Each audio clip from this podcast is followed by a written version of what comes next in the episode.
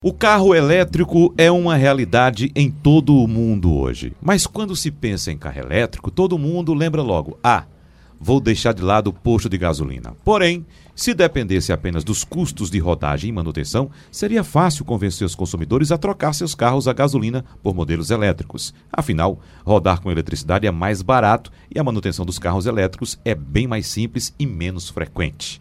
Em relação ao motor a combustão, também temos muitas diferenças, muitas particularidades. Por isso, vamos conversar agora com o consultor automotivo, Alexandre Costa, que vai explicar para a gente. Primeiro, vamos lá numa dimensão macro, Alexandre, mas vamos lá, na dimensão macro o tamanho de um motor elétrico Sim. e o tamanho de um motor a combustão. Perfeito, perfeito. Pelo menos em número de componentes. O que é que você diz? É muito bom a gente estar tá trazendo esse assunto aqui, até porque é, hoje é o que há de inovação.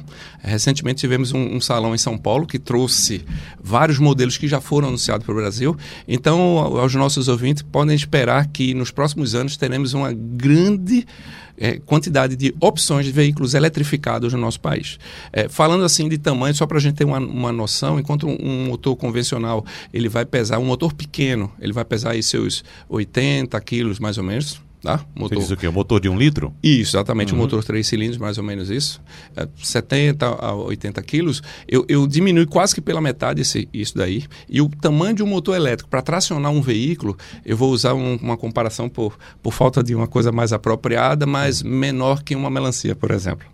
Uhum. Então você vê o porte, o tamanho do motor e a, e a capacidade de torque que ele tem para poder é, transferir essa força para as rodas. Então, eu consequentemente ganho, primeira grande vantagem, eu ganho muito espaço no habitáculo. Então, antes você tinha um, um, o vão do motor, que era ocupado por motor e caixa de transmissão. O elétrico, ele não necessariamente precisa de caixa de transmissão. Então, esse controle da velocidade é feito por um dispositivo chamado inversor. Né?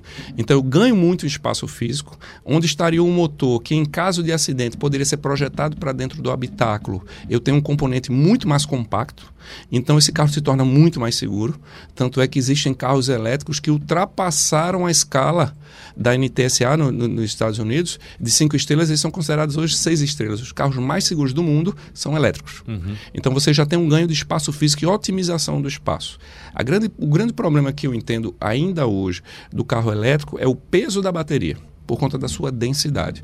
Então, se você tiver um carro de médio a grande porte, eu posso ter uma bateria que pesa 500 quilos. Só para efeito de comparação, para quem está nos escutando, uma bateria 12 volts pesa de 18 a 25 quilos. Uhum. Você tem uma bateria de grande potência que vai pesar 500 quilos. Então, 20 vezes mais. Com certeza. E vai influenciar diretamente no comportamento do carro, porque é mais pesado. Uhum. Só que essas baterias no carro 100% elétrico, ela está instalada no, no assoalho.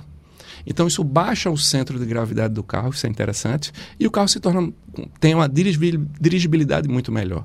Então o carro elétrico não tem só a grande vantagem de não emitir carbono, ele se torna mais seguro porque o componente é menor, como eu falei, então você tem muito mais espaço para a estrutura absorver o impacto. Ele, a bateria de alta tensão ela pode ser distribuída no assoalho, isso é uma coisa muito bacana que também melhora a dirigibilidade, apesar que ainda é um ponto é, é ruim porque está limitando a autonomia. Mas já tem carros mais modernos que estão chegando a 500 quilômetros. Uhum. Então isso tem sido bem bacana. Ou seja, a bateria no assoalho, Sim. ela baixa o ponto de gravidade do veículo exatamente. e o peso fica na parte inferior do veículo. Isso, isso. Né? Melhora a Conferindo maior estabilidade ao carro. Com certeza. Então, e outra coisa, o peso fica distribuído entre os dois eixos. Uhum. Então o carro fica muito mais estável que um carro a gasolina que concentra dependendo do carro, quase 50, quase não, mais de 60% do peso no eixo dianteiro. Uhum. Você tem um desequilíbrio. É, Alexandre, é, já falamos aqui no programa que a Shelby quer trazer, Sim. quer produzir, na verdade, no Brasil, o, o elétrico daquele pequenininho QQ. Isso, no isso. caso, vem o EQ. Isso. É um modelo elétrico produzido Isso. no Brasil. Isso. E promete trazer esse veículo a um preço bastante atrativo, Perfeito. na casa dos 50 mil reais, quando sabemos que hoje não temos sequer o é. híbrido Exatamente. abaixo dos 100 mil é. reais. Né? Isso, Isso para 2019. Perfeito. Agora, um dos obstáculos, evidentemente, à disseminação Sim. dos elétricos está no custo da compra desses carros. Perfeito. Ainda. É muito ainda. caro Isso. ainda. Né? Agora, em relação à manutenção, sabemos que uh, uh, uh, o com digamos, o combustível que vai ser a eletricidade, isso. o custo vai ser bem menor. Com certeza. Né? Em relação à manutenção, Alexandre? Muito bacana a gente falar isso. O custo de manutenção de um carro elétrico, ele é um terço do de um carro a combustão convencional. Por que isso? Porque você não tem um óleo lubrificante, porque você não tem vela, porque você não tem correias. Então, isso reduz basicamente a manutenção ao que a gente chama é, é, na parte de, de baixo do, do, carro de undercar, que é amortecedor, pastilha de freio, pneu, sistema de direção, fazer um alinhamento, um balanceamento e só. E outro detalhe, o motor elétrico, quando você desacelera, ele apresenta uma, uma, uma resistência ao rolamento. É um, é um fenômeno que acontece da indução magnética ali do motor. O que acontece é que isso ajuda na frenagem consequentemente eu desgasto até menos as pastilhas. Pastilha de um carro elétrico, num carro convencional eu vou trocar 40, 50 mil, num carro elétrico eu vou trocar com 100 mil quilômetros. Então, muito impactado não só os carros de passeio, Wagner. Uhum os grandes frotistas já estão aderindo à frota eletrificada. Teve um caso recente, Ambev, né? Isso. Fez, fez a, caminhões. A, de, de, caminhões, exatamente. Fez essa parceria e você imagina que um dos maiores custos de qualquer frotista é o combustível, é o diesel. Eu já elimino isso.